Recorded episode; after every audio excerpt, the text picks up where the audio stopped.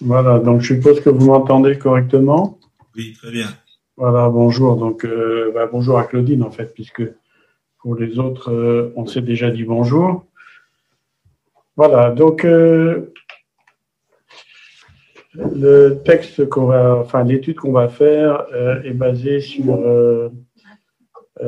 un texte qui m'a vraiment frappé quand j'ai quand j'ai commencé à lire le Nouveau Testament.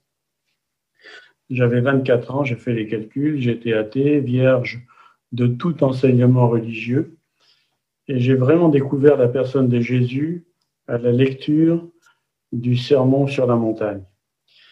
J'ai vraiment euh, été surpris, j'ai pris ça vraiment euh, comme un choc, parce que c'est pas du tout ce à quoi je m'attendais. Hein, à l'époque, euh, j'avais été élevé et nourri avec du Jean-Yann, du genre tout le monde, Jésus qui a dit tout le monde il est beau, tout le monde il est gentil. Et là, je vois un texte d'une profondeur extraordinaire, avec en plus des idées euh, d'anti-religiosité euh, que j'ai trouvées révolutionnaires par rapport à ce que je croyais être, euh, à qui je croyais être Jésus. Et je dois dire que j'ai été vraiment interpellé et même, j'ose le dire, séduit. Et j'invite à relire pour chacun, vous le connaissez évidemment très bien, ce texte de Matthieu 5 jusqu'à Matthieu 7. Hein, euh, évidemment, on ne va pas le relire entièrement parce que ça, prendrait trop de temps, mais euh, on va euh, quand même essayer d'en tirer quelque chose ensemble et de le regarder sous un angle un petit peu particulier, parce que souvent ce passage a été présenté comme un ensemble de préceptes posés euh, les, les, uns après les autres. Et pourtant, moi personnellement, je trouve qu'il y a un fil conducteur. Et donc, on va survoler, si vous le voulez bien, ce sermon sur la montagne, pour nous intéresser surtout donc euh, à la fin. Le titre du message, donc, c'est euh, Construire ou reconstruire sa maison. Donc, on va faire d'abord un survol euh, des chapitres 5 et 6 pour s'arrêter euh, au chapitre 7, en particulier, surtout sur la fin. Et donc, comme vous le savez, donc le chapitre, le, sermon sur la montagne commence dans Matthieu 5 à partir du verset 1. Et euh, le premier passage, on va dire le premier grand bloc, hein, puisque à l'époque, quand la, Bible a été écrite, il n'y avait pas de, de séparation entre les, chapitres, les versets. Rien n'était numéroté. Et après, évidemment, pour des raisons de facilité, on a séparé les passages et on a donné les titres. Mais euh, il faut bien comprendre que ce serment sur la montagne est un bloc. Mais on va voir évidemment les différentes, euh, les différentes euh, compositions, les différents blocs. Le premier bloc, donc, il est bien connu. On les appelle les béatitudes. Je suppose que tout le monde sait pourquoi. Ça vient en fait euh, du verset 1, Heureux les pauvres en esprit, et euh, en latin, puisque c'était à l'époque la version la plus courante, hein, quand je dis à l'époque, ça remonte à plusieurs siècles, euh, c'était la version qu'on appelle la version de la Vulgate, et donc en latin, c'est Beati Pauperes Spiritu, et c'est pour ça qu'on a donné à ce bloc le titre des Béatitudes, que je trouve évidemment peu adapté, parce que, ou en tout cas, aujourd'hui, à notre époque, je trouve que ça sonne un petit peu, euh, entre guillemets, ça sonne un petit peu faux, ou en, tout cas, ça ne reflète pas le, le, contenu, le caractère de ce passage qui est vraiment extraordinaire. Hein, et euh, souvent, ce premier verset a d'ailleurs été mal interprété. Euh, et peut-être que cette expression, euh, puisque ça veut dire heureux les pauvres en esprit, et peut-être que c'est cette expression d'imbécile heureux euh, qu'on a euh, souvent euh, utilisée, peut-être qu'elle est basée là-dessus, parce que à l'époque, certains ecclésiastiques préféraient maintenir leurs ouailles dans l'ignorance, ignorance de la parole, entre autres. En fait, Jésus s'adresse à ses disciples et il va, qu'il va former et il va les encourager en les comparant même aux prophètes de l'Ancien Testament si on, regarde euh, Matthieu 5, 12. Ensuite, après les béatitudes, donc, il y a la loi. Hein. et donc ici, Jésus va euh, commencer, hein, je rappelle que le sermon sur la montagne, c'est un petit peu le commencement du ministère de Jésus au niveau de l'enseignement, tel que nous le rapporte euh, l'Évangile selon Matthieu. Hein. Et Jésus, donc, dans, cette, dans le début de son ministère, il va commencer à expliquer à ses disciples ce qu'est vraiment la Torah, la loi, parce qu'elle a été déformée par des siècles de traditions, donc des traditions juives, hein, depuis, depuis la période euh, la fin du livre de Josué euh, jusqu'à la fin des prophètes, il y a eu euh, beaucoup de mouvements au niveau du, peuple israélite et il y a eu des siècles de tradition et à tel point que la majorité des Israélites à l'époque ont perdu la signification. Et, ce c'est l'essence même de la religiosité, c'est-à-dire de pratiquer un rite sans en connaître finalement la signification spirituelle. Et c'est pour ça que quand on va euh, lire euh, ce, passage, en, tout cas tout le sermon sur la montagne, on va voir à chaque fois une forme de dualité. C'est pour ça que je vous invite à relire si vous n'avez pas vu cette dualité, alors que, évidemment, je suis sûr que ça vous vous aura pas échappé, hein, où souvent Jésus va dire, vous avez appris, et moi je vous dis, Hein, parce qu'il n'y a pas de mais en grec, hein, mais le sens est quand même dans le sens du mais. Vous avez appris que, mais moi je vous dis que. Et ça c'est très important parce que en fait Jésus va bien préciser dans ce passage qu'il n'est pas venu pour, euh, pour abolir la loi, mais pour l'accomplir. On ne va pas évidemment euh, s'étendre sur le, ce que signifie euh, accomplir la loi pour Jésus, ça, je ne voudrais pas, je veux pas m'étendre là-dessus. Ensuite, à partir de Matthieu 6, Jésus va parler donc de la religiosité, c'est-à-dire la vie spirituelle selon les apparences, des prières magiques. Hein, souvent, les gens pensent qu'en répétant, en répétant les mots des prières toujours les mêmes euh, les, uns après les autres, ils vont, euh, ils s'imaginent que Dieu va les entendre, Dieu les entend, et qu'ils vont être exaucés. C'est pour ça qu'il va d'ailleurs euh, introduire, ou en tout cas donner ce qu'on appelle le modèle de prière, qui est le Notre Père, sur lequel, ce modèle sur lequel on a déjà, euh, on a déjà euh, réfléchi ensemble. Mais vous remarquerez quand même qu'il y a toujours dans ce passage cette dualité, c'est-à-dire ne pas paraître en public, mais avoir une vie spirituelle discrète, une vie spirituelle cachée. Ne pas faire des grandes prières devant tout le monde, mais aller dans le lieu secret. Pas de jeûne ostentatoire pour montrer qu'on jeûne, qu'on est des super spirituels, mais au contraire, faire tout le contraire de façon à ce que personne ne sache que l'on jeûne. Au contraire, se parfumer le visage, etc. Ensuite, Jésus va parler du, euh, du matérialisme. À partir de Matthieu 6, euh, au verset 19, il va dire ne vous inquiétez de rien, ne vous préoccupez pas de ce que vous allez manger, de ce que vous allez boire, mais, et on va toujours voir cette dualité, recherchez d'abord le royaume de Dieu et sa justice, et tout le reste vous sera donné en plus. Et enfin, dans Matthieu 7, il va euh, terminer en disant de ne pas juger sur les apparences. Seul Dieu peut juger, car, car euh, pour pouvoir juger réellement de quelque chose, il faut être omniscient. Et, seul Dieu est omniscient. Et donc nous, nous n'avons pas le droit de juger. Et justement, il va utiliser pour ça la fameuse comparaison de la paille et de la poutre pour bien montrer que souvent, quand on juge les gens, en fait, on est sensible à nos propres défauts chez les autres. Hein, je vais donner un exemple euh, précis. Un égoïste va souffrir de l'égoïsme de l'autre puisqu'il va se sentir floué ou il va se sentir euh, mal à l'aise par l'égoïsme des autres. Et souvent, quand on souffre, quand on voit le défaut d'un autre, il faut peut-être s'interroger sur si ce défaut n'existe pas chez nous et probablement, probablement, il existe. Voilà. Mais par contre, et encore une fois, euh, c'est peut-être un petit peu plus subtil, Mais là aussi, il y a une forme de dualité. Parce que Jésus va dire de ne pas juger, mais par contre, il va dire également de ne pas jeter les perles aux chiens et aux pourceaux de peur qu'ils se retournent contre nous et qu'ils nous déchirent. Et donc ici, Jésus nous appelle à ne pas juger, mais à avoir du discernement. Et ce n'est pas la même chose. Euh, c'est très important.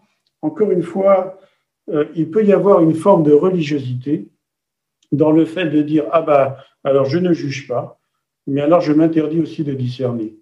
Et là, Jésus équilibre bien son discours en disant attention, ne jugez pas, mais par contre ayez du discernement de façon à ne pas jeter ce qui est le plus précieux en vous au pourceau, au chien, euh, et de peur qu'il se retourne contre vous et qu'il vous déchire. Et combien d'entre nous n'avons pas déjà justement fait ce genre d'erreur de jeter nos perles à, des pourceaux ou à des chiens, enfin peu importe, hein, et finalement avoir manqué un petit peu de discernement. Et donc, on va, j'ai fait un rapide, un très rapide survol de, de ce passage, enfin en tout cas de, ce sermon sur la montagne, pour arriver maintenant euh, à la fin de ce discours que Jésus a donné sur la montagne. Et je vous propose donc qu'on lise à partir de Matthieu 7 et à partir du verset 7. Demandez et on vous donnera. Cherchez et vous trouverez. Frappez et on vous ouvrira, car quiconque demande reçoit, celui qui cherche trouve, et on ouvre à celui qui frappe. Lequel d'entre vous donnera une pierre à son fils s'il lui demande du pain Ou s'il demande un poisson, lui donnera-t-il un serpent? Donc, méchant comme vous le savez donner de bonnes choses à vos enfants, à combien plus forte raison votre Père qui est dans les cieux donnera-t-il de bonnes choses à ceux qui les lui demandent? Amen. A priori, ce passage n'a pas vraiment de rapport avec ce qui précède. Mais on va voir justement que c'est l'inverse. Et à ce sujet, certains prédicateurs de ce que j'appelle le faux évangile de prospérité utilisent ce passage hors contexte pour justifier leur doctrine. Je prie, j'insiste, je crois, j'y crois à mort, etc. Et j'aurai ma maison, ma belle maison, j'aurai ma belle voiture, etc., euh, etc. Mais bien entendu, il vous échappera pas que euh, cette doctrine-là, en tout cas cette interprétation de la parole est exagérée. Et dans cette exagération, elle est en totale contradiction avec ce qui précède. En totale contradiction. Dieu est souverain et on ne force pas la volonté de Dieu. C'est nous qui sommes à son service et c'est pas l'inverse. Nous sommes au service de Dieu. Il faut donc pas confondre une attitude de foi avec une attitude arrogante envers Dieu. Et c'est ce genre d'erreur due peut-être à un mauvais enseignement, une mauvaise interprétation, de ce qui revient au même, de, la, de, la, de notre lecture. C'est ce genre d'erreur qui peut engendrer des frustrations terribles et voire des chutes monumentales.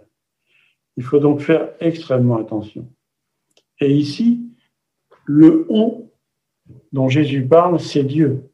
Et Jésus insiste justement sur la persévérance et aussi sur la foi, qu'il ne faut pas justement confondre comme on l'a vu tout à l'heure, avec de vaines répétitions de religiosité.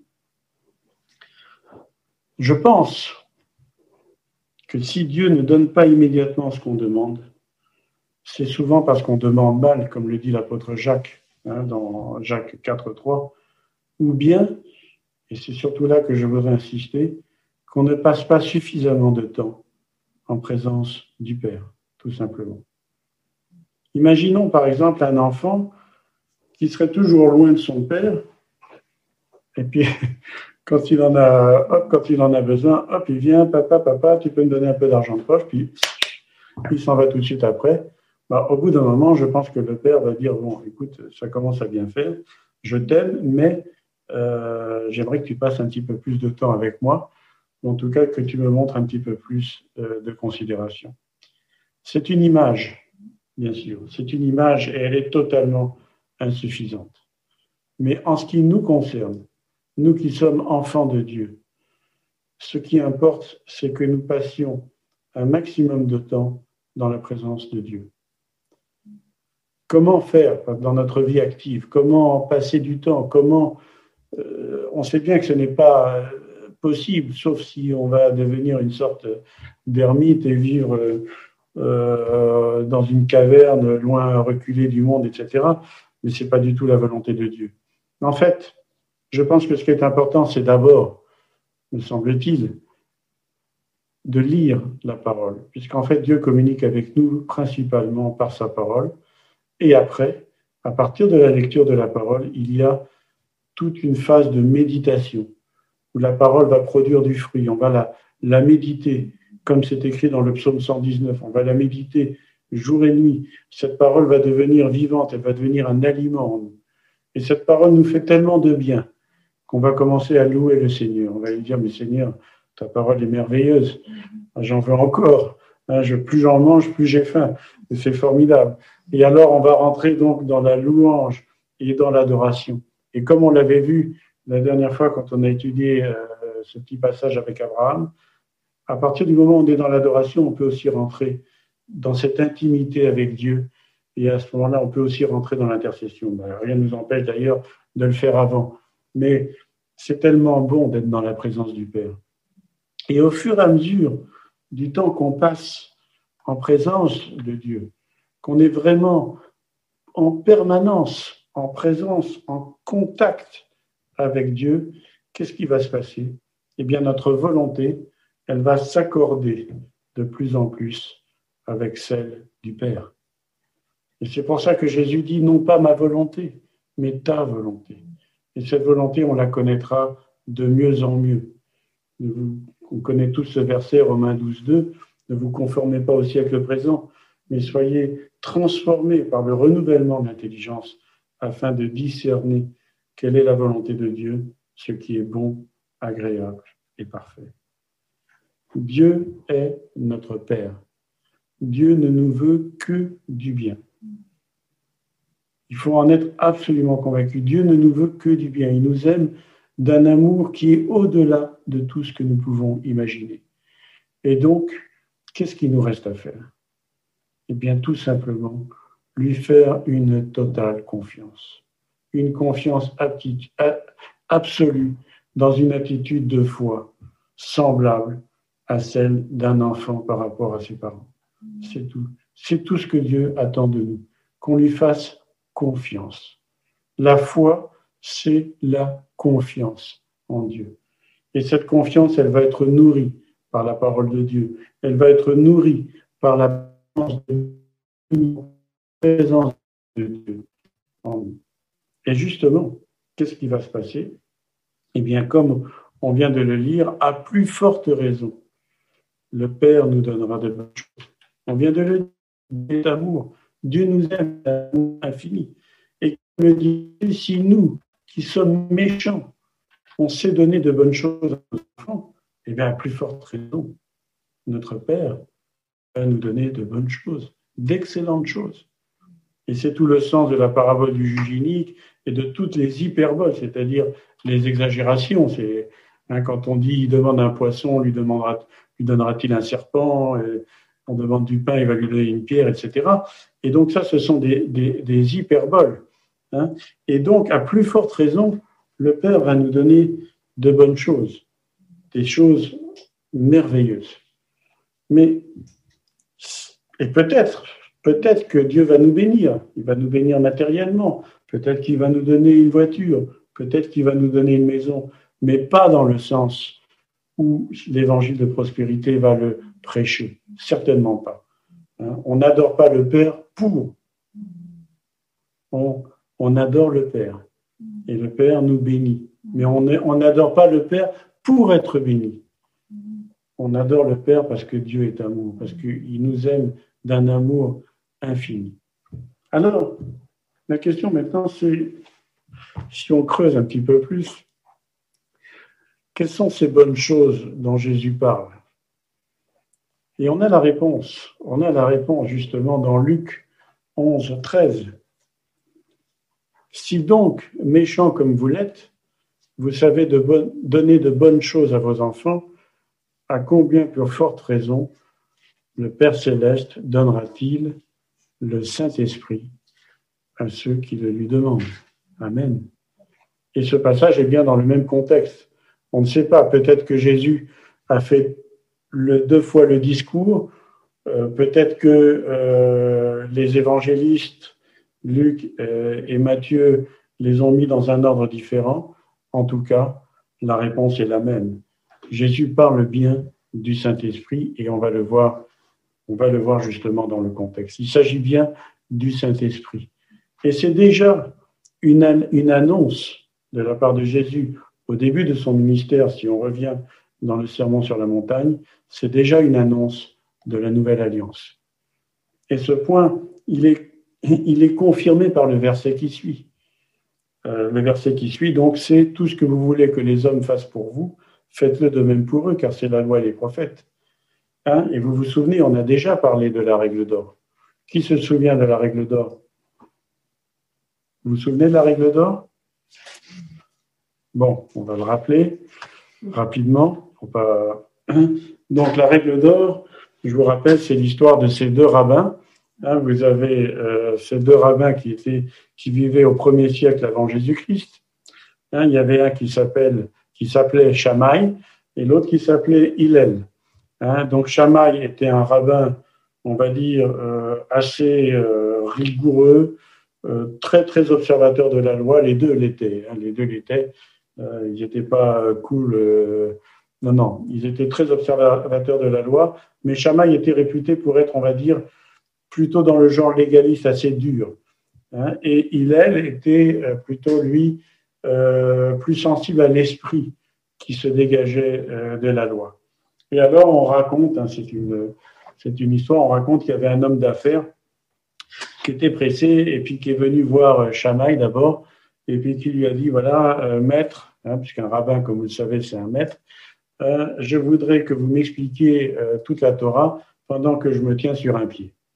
Alors évidemment, Shama, lui dit, écoute, tu es complètement cinglé, mon pauvre vieux. Hein, euh, la, Torah, c'est 613 mitzvot, 613 hein, commandements. tu vas pas tenir sur un pied, allez, ous, fiche-moi le camp, et arrête de me, casser les pieds. Et donc, il va voir Hillel, hein, qui était l'autre rabbin, et il y avait une rivalité entre les maisons de la maison de Shammai et la maison de Hillel, hein, la maison étant l'école. À l'époque, on appelait ça des maisons aussi. Et donc, il va voir Hillel et lui dit, il fait la même demande, il dit, maître, euh, écoutez, j'ai pas le temps, j'ai beaucoup de, business, j'ai du travail, expliquez-moi la Torah pendant que je me tiens sur un pied. Et alors Hillel lui répond, bah, écoute, c'est pas compliqué, allez, vas-y, mets-toi sur un pied. Ça y est, donc le gars se met sur un pied, il attend, et Hillel lui dit, voilà, ce que tu ne voudrais pas que l'on te fasse, ne l'inflige pas à autrui, c'est toute la Torah, le reste n'est que commentaire. Maintenant, va et étudie. C'est tout. Et c'est vrai, et, c'est connu, ça c'est connu, c'est la règle d'or. Et c'est, comme, le, comme dit euh, Hillel, qui est quelqu'un qui connaissait très très bien les Écritures, euh, c'est toute la Torah. Hillel était très estimé. C'était vraiment un rabbin très connu qui était né à Babylone, si je, mes souvenirs sont bons, et je sais pas si, enfin, je sais, je sais vous l'avoir déjà dit et je vous le rappelle.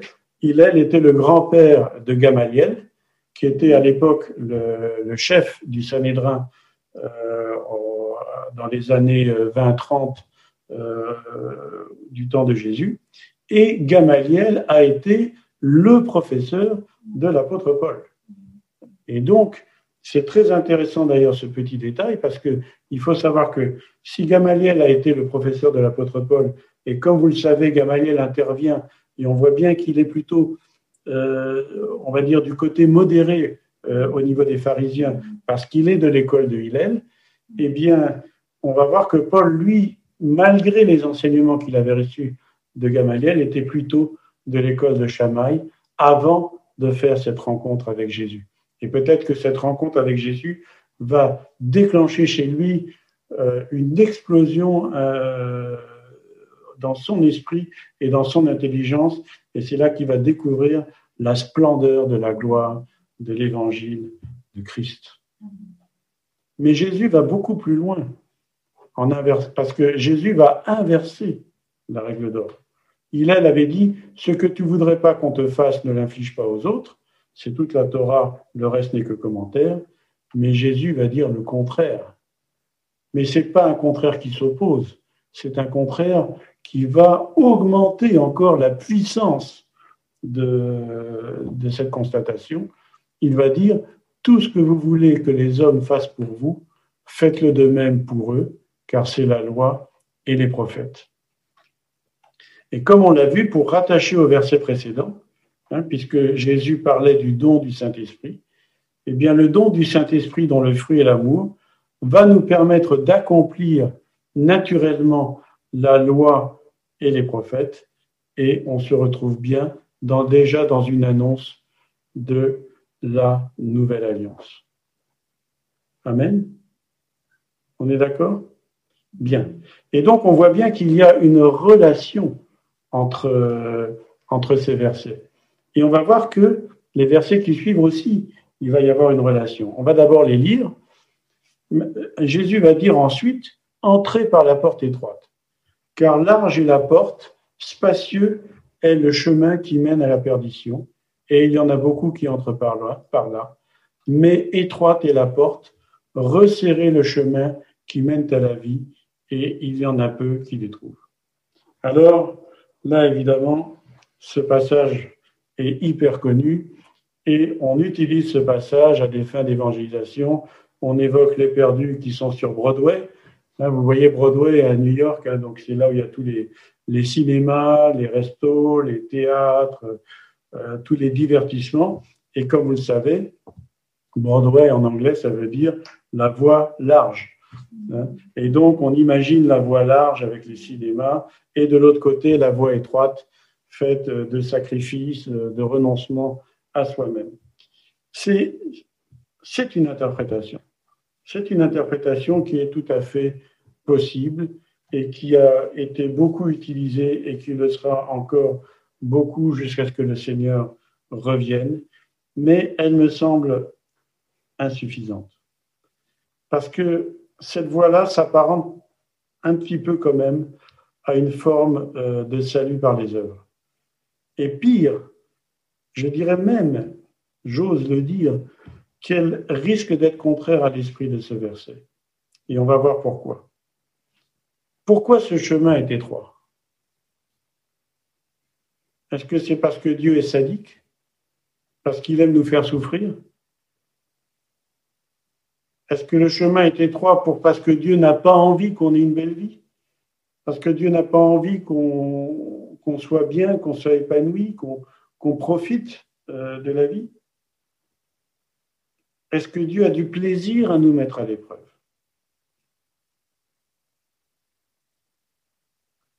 Quand on se pose ces questions, mes frères et sœurs, moi, quand je me pose ces questions-là, quand je m'interroge sur le sens de, ce verset, de cette voie étroite, cette porte étroite, ce chemin resserré, quand je me pose ce genre de questions, il me semble que j'entends un petit peu, un petit peu la voix du serpent dans ces questions-là. Dieu a-t-il réellement dit? Vous ne mourrez pas. Dieu, n'a pas envie que vous soyez heureux. Vous voyez ce que je veux dire? Moi, je vois plutôt trois raisons, au moins, je vois au moins trois raisons fondamentales dans ce que Jésus dit étroite est la porte, resserrez le chemin qui mène à la vie, et il y en a peu qui les trouvent. La première raison que je vois pour ça, c'est que Dieu est saint. Dieu est saint, mes frères et sœurs. Et la terre, elle est maudite à cause du péché. Et le monde entier est sous la puissance de Satan, comme le dit l'apôtre Jean euh, dans sa première épître 1 Jean 5, 19. La deuxième raison, c'est que Dieu nous aime. Et dans le nous, il englobe le monde entier. Jean 3,16 Dieu a tant aimé le monde qu'il a donné son Fils unique, afin que quiconque croit en lui ne périsse pas, mais qu'il ait la vie éternelle. Et Dieu nous a donné irrévocablement, enfin, il a décidé, pardon, irrévocablement, de nous laisser notre libre arbitre. Ça, c'est la deuxième raison pour laquelle le chemin est difficile. Et la troisième raison qui va confirmer les deux premières, c'est que puisque cette terre est maudite et qu'elle est sous la puissance du diable, Jésus lui-même, Jésus le Fils de Dieu, y a été persécuté. Et nous sommes appelés à le suivre.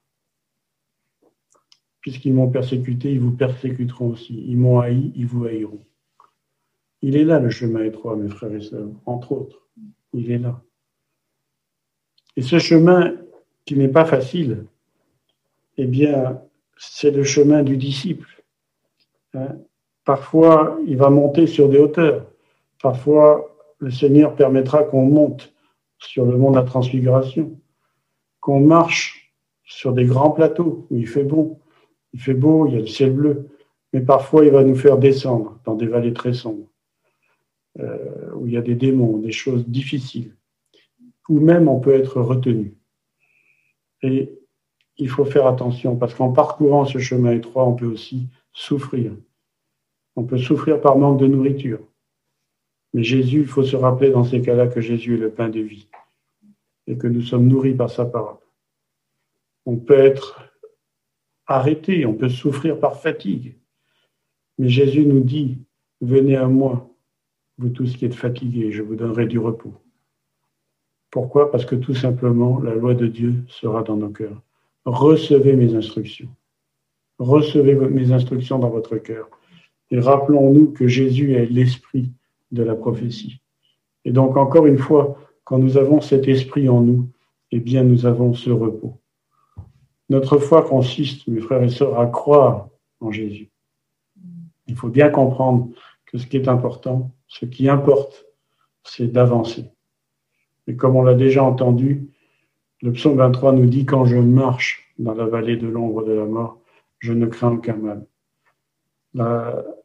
David n'a pas écrit Quand je m'arrête dans la vallée de l'ombre de la mort, je ne crains aucun mal. Il a écrit Quand je marche.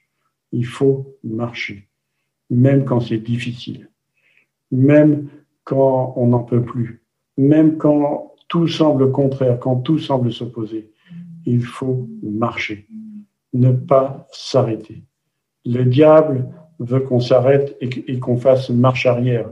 Et comme on l'a lu récemment dans, dans, un, dans une publication de, de, Z37, il veut même qu'on retourne en Égypte.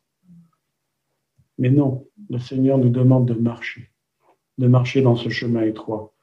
Et c'est un chemin qui parfois est difficile, parce que tout simplement, Jésus l'a déjà parcouru jusqu'à Golgotha jusqu'à donner sa vie pour nous.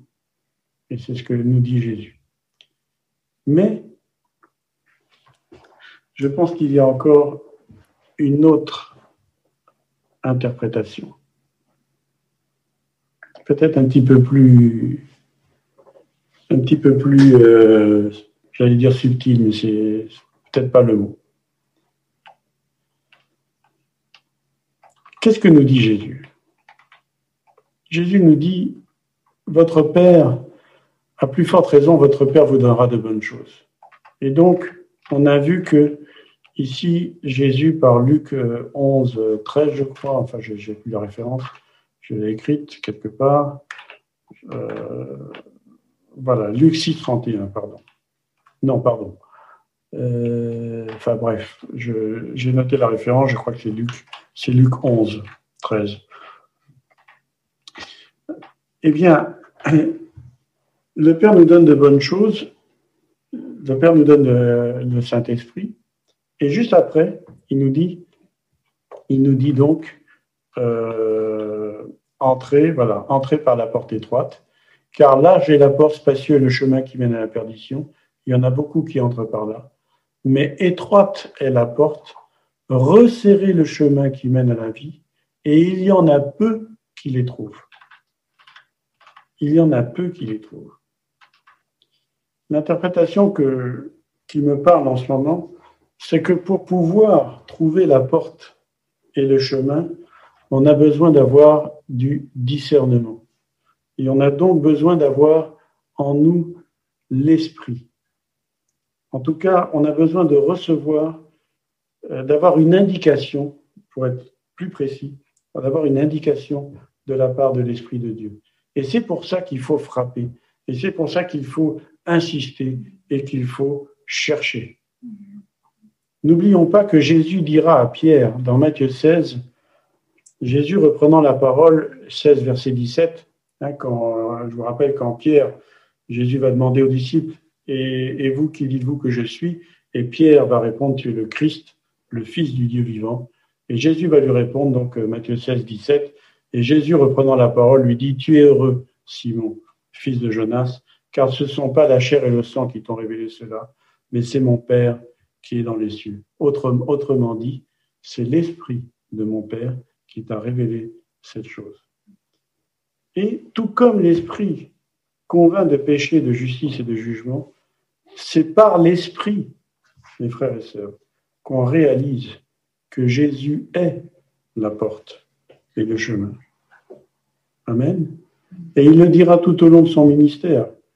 Et pourtant, la foule des religieux et de leurs suiveurs ne l'ont pas reconnu. Et là, il y aura, il y a d'autres passages qui montrent clairement que Jésus est au milieu de la foule. Il est en train de leur crier, mais c'est moi, c'est moi, je suis le Christ, je suis le Messie. Et les gens vont le traiter de blasphémateur, ils vont lui dire, tu as un démon, et ceci et cela. Il leur a fait des miracles. Même Jean-Baptiste va douter.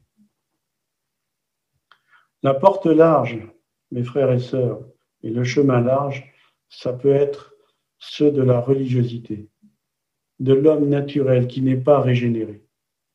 Et la porte étroite et le chemin étroit, c'est l'esprit, l'esprit du Père qui nous le montre. Et on ne le trouve que lorsqu'on le voit. Et Satan ne veut pas. Et il veut aveugler notre intelligence, comme l'écrit l'apôtre Paul dans l'épître aux Corinthiens 4, 3, 4. Il veut aveugler notre intelligence afin qu'on ne voit pas briller la splendeur de la gloire de l'évangile de Christ. Amen. La décision nous appartient. L'Esprit de Dieu va nous montrer, à un moment donné, la porte. Il va nous montrer le chemin. Il va nous dire, voilà, tu vois, c'est tout petit.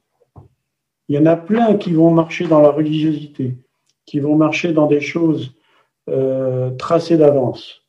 Mais ce chemin-là, d'après l'interprétation et d'après la lecture que j'ai, mes frères et sœurs, et chacun peut s'en faire une idée, moi je vous laisse y réfléchir, ben, c'est le chemin, le chemin large, etc. Pour moi, ce n'est pas Broadway. De toute façon, il n'y avait pas de resto à l'époque où il n'y avait pas de cinéma et tout ça. Mais c'est le chemin de la religiosité. Le chemin euh, des rites, des rites qui ont perdu leur sens, qui ont perdu leur signification. Le chemin de ceux qui ne marchent même plus par l'esprit, mais qui marchent et qui vont juger les autres. Parce que quand on n'a pas l'esprit de Dieu, quand on n'a pas le fruit de l'esprit de Dieu, euh, qui se manifeste dans notre vie, eh bien, on va devenir sec et on va devenir des religieux. Et c'est pour ça que maintenant, on va commencer à trouver un fil conducteur, on va trouver un lien. Puisque si on lit après la suite, qu'est-ce, que, qu'est-ce que Jésus nous dit juste après? Alors qu'on a l'impression que ces versets n'ont pas tellement de lien, ils ont un lien très fort d'après moi. Qu'est-ce que dit Jésus? Jésus dit, gardez-vous des faux prophètes.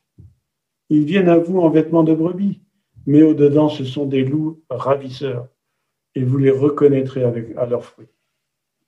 Et après, il va parler, on, cueille des raisins, etc. Il va dire, même tout arbre qui ne porte pas de bons fruits est coupé, jeté au feu. Mais qui sont ces faux prophètes qui, sont ces faux prophètes? En grec, voilà, ce sont des faux prophètes. Euh, en grec, c'est pseudo, des pseudo-prophètes. Ce sont des, gens qui ont des apparences d'hommes de Dieu. Ils ont des apparences. On a l'impression qu'ils parlent de la, part, de la part de Dieu. Mais Jésus nous dit ce sont des loups ravisseurs. Et je pense, mes frères et sœurs, et surtout quand on, Rappelez-vous que Jésus dit, si votre justice ne surpasse pas celle des scribes et des pharisiens, vous n'entrerez pas dans le royaume des cieux. Vous n'entrerez pas.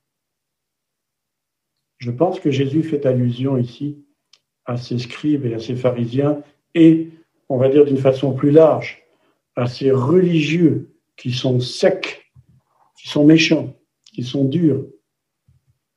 Et l'image des loups, elle est parlante, mes frères et sœurs. L'image des loups, elle est très parlante. Réfléchissons ensemble. Le bon berger, qu'est-ce qu'il fait?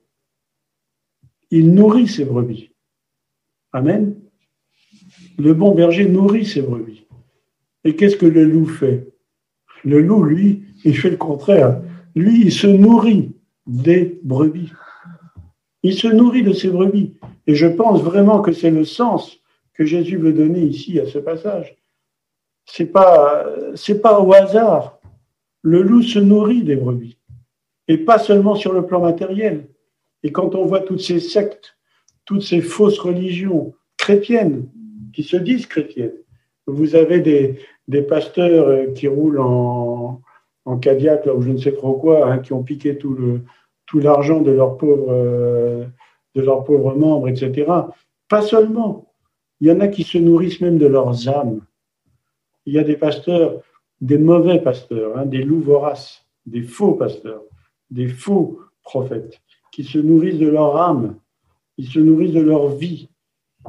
C'est terrible, c'est terrible. Et donc, il faut faire attention à ça. Et justement, sous cet angle-là, quand on lit sous cet angle-là et qu'on lit la suite, alors on trouve aussi un fil conducteur. Ceux qui me disent Seigneur, Seigneur, n'entreront pas tous dans le royaume des cieux, mais celui-là seul qui fait la volonté de mon Père qui est dans les cieux.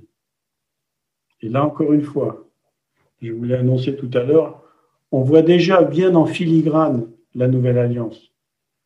Je mettrai mon esprit en eux et je ferai qu'ils suivent mes commandements. Le seul moyen de faire la volonté du Père, de notre Père céleste, c'est d'avoir la loi de Dieu dans notre cœur, c'est-à-dire avoir dégagé le cœur de Pierre, enfin, s'être laissé dégager le cœur de Pierre et laisser le Seigneur mettre en nous le cœur de chair et être, avoir reçu l'Esprit de Dieu de façon à ce que nous puissions accomplir sa loi. Et sa loi, c'est l'amour. L'amour, tout simplement. L'amour, le fruit de l'Esprit, l'amour est l'accomplissement de la loi. Et Jésus continue. Plusieurs me diront en ce jour-là, Seigneur, Seigneur, n'avons-nous pas prophétisé en ton nom? N'avons-nous pas chassé des démons par ton nom? N'avons-nous pas fait beaucoup de miracles par ton nom? C'est vrai. Ils auront fait des miracles. Ils auront chassé des démons par le nom de Jésus. Parce que Jésus honore son nom. Et peut-être que par leur intermédiaire, d'autres personnes auront été guéries, d'autres personnes auront été livrées, d'autres personnes auront été sauvées. Mais à ceux-là qui ont, euh, qui s'adressent au Seigneur, le Seigneur leur dit ouvertement, je ne vous ai jamais connu. Jamais. C'est terrible. Jamais. Retirez-vous de moi, vous qui commettez l'iniquité. Et comme on l'a déjà vu en étude biblique, ici, dans le grec, et je l'ai même vérifié au niveau de l'hébreu, vous qui commettez l'iniquité, c'est euh, d'ailleurs Chouraki le, le, traduit très bien, fauteur, de non-Torah c'est-à-dire vous qui n'avez pas la loi. Hein, en fait, en grec, c'est anomia. Jésus ne leur dit pas qu'ils commettent des péchés, etc. Il dit simplement, retirez-vous de moi parce que vous n'avez pas la loi. Et j'ajoute, vous n'avez pas reçu la loi dans votre cœur. Vous n'êtes pas né de nouveau. Vous avez utilisé mon nom, vous avez prophétisé, mais vous n'êtes pas né de nouveau parce qu'il n'y a pas de fruit. Parce qu'il n'y a pas de fruits, tout simplement. Revenons au verset précédent. Il n'y a pas de bons fruits. Il n'y a pas de bons fruits. Je ne vous ai jamais connu. Alors, à la lumière de tout ce qui précède, on commence à voir peut-être le sermon sur la montagne sous un autre angle. Et comme on l'a vu au départ, heureux les, heureux les pauvres en esprit, c'est heureux ceux qui sont des mendiants en esprit, ceux qui, ont, qui sont conscients qu'ils ont un besoin vital de l'Esprit de Dieu. Ce sont donc pas, certainement pas des imbéciles heureux, comme on l'a dit, mais ce sont des personnes qui ont pris conscience de leur situation spirituelle, de leur pauvreté. Et croyez-moi, mes frères et sœurs, nous sommes tous des mendiants. Nous avons tous infiniment besoin, à chaque jour, à chaque seconde, de l'Esprit du Seigneur.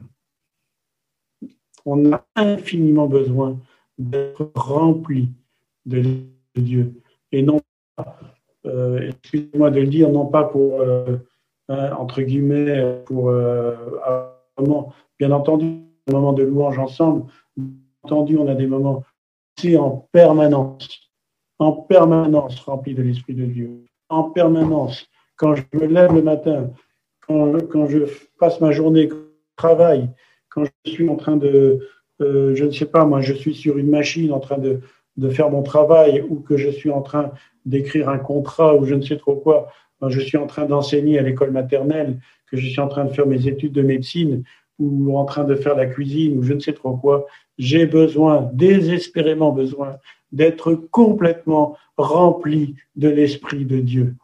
Amen. Rempli de l'Esprit de Dieu. Et c'est ça le fil conducteur du sermon sur la montagne. C'est un prélude à la nouvelle alliance, un prélude. Et la conclusion de ce message, eh bien, c'est la suite, tout simplement. Matthieu 7, 24, 27. C'est pourquoi quiconque entend ces paroles que je dis et les met en pratique sera semblable à un homme prudent qui a bâti sa maison sur le roc. La pluie est tombée, les torrents sont venus, les vents ont soufflé et se sont jetés contre cette maison. Elle n'est pas tombée parce qu'elle était fondée sur le roc. Mais quiconque entend les paroles que je dis et ne les met pas en pratique sera semblable à un homme insensé qui a bâti sa maison sur le sable. La pluie est tombée, les torrents sont venus. Et les paroles, les vents ont soufflé et ont battu cette maison, elle est tombée. Et sa ruine a été grande. Et donc, Qu'est-ce que Jésus entend par mise en pratique? Il le dit. Mettre en pratique, c'est bâtir sa maison sur le roc. Et le roc, c'est Christ. Le roc, c'est le Messie. Amen. Et à la lumière de ce qu'on vient d'entendre, on va s'apercevoir qu'il y a des fondements, peut-être, on va s'apercevoir qu'il y a des fondements fragiles dans notre construction. Et c'est pour ça qu'on a besoin de l'Esprit de Dieu, pour avoir le discernement. Et peut-être plus pour voir la porte, peut-être qu'on y est, mais on a besoin d'être conduit par l'Esprit de Dieu. L'apôtre Paul nous dit, les enfants de ceux qui, ceux qui sont conduits par l'Esprit de Christ sont les, enfants. Enfin, je me souviens plus du verset, c'est dans Romains 8. Hein? Donc, pour mettre ces paroles en pratique, il faut bâtir sa maison sur le roc, c'est-à-dire Christ. Et à la lumière de ce qu'on vient d'entendre, on va peut-être s'apercevoir qu'il y a dans notre propre construction des fragilités. Peut-être que notre maison n'est pas vraiment bien sur le roc. Il y a peut-être du légalisme, il y a peut-être de la rigidité, des superstitions, il y a peut-être des impuretés, il y a peut-être du matérialisme, et il y a peut-être un esprit de jugement. Peut-être même que certains vont se dire, mais j'ai besoin de plus encore. Alors Jésus, qu'est-ce qu'il nous dit? Et c'est ça, mettre les paroles de Jésus en pratique. Il nous dit cherchez, cherche, demande, frappe. Demande, cherche, frappe, et le Père te donnera le discernement. Tu vas discerner la porte étroite, tu vas voir si tu es sur le bon chemin, ce chemin étroit, qui n'est pas vraiment un chemin de sacrifice personnel au sens de la religiosité. Oui, je souffre pour toi, Seigneur, tu vois, je porte ma croix, comme je l'entends des fois euh, chez certaines personnes. C'est pas ça du tout. Mais pour ça, pour que la maison soit vraiment bâtie sur le roc, comme le dit Luc 6, euh, 48, il faut parfois creuser. Et il faut creuser profondément pour atteindre le rocher. Il faut enlever du sable, il faut enlever des déchets, il faut enlever des débris, des racines, peut-être des racines d'amertume, des choses qui empêchent, qui nous empêchent d'atteindre le roc. Alors, pour certains, et ça a été mon cas, mes frères et sœurs, la maison n'était pas bien construite. Elle était peut-être au-dessus de la roche, mais c'était pas peut-être pas assez creusé. Peut-être qu'il y avait encore entre la maison et les fondements de la maison, il y avait encore un petit peu de sable. Peut-être qu'il y avait des racines. Peut-être qu'il y avait des débris. Des choses pas terribles. Et alors, ben, dans ces cas-là, la maison, ben, elle est fragile, elle ne tient pas très bien. Et pour d'autres, peut-être qu'il aura fallu un désastre justement pour s'apercevoir que la construction était fragile.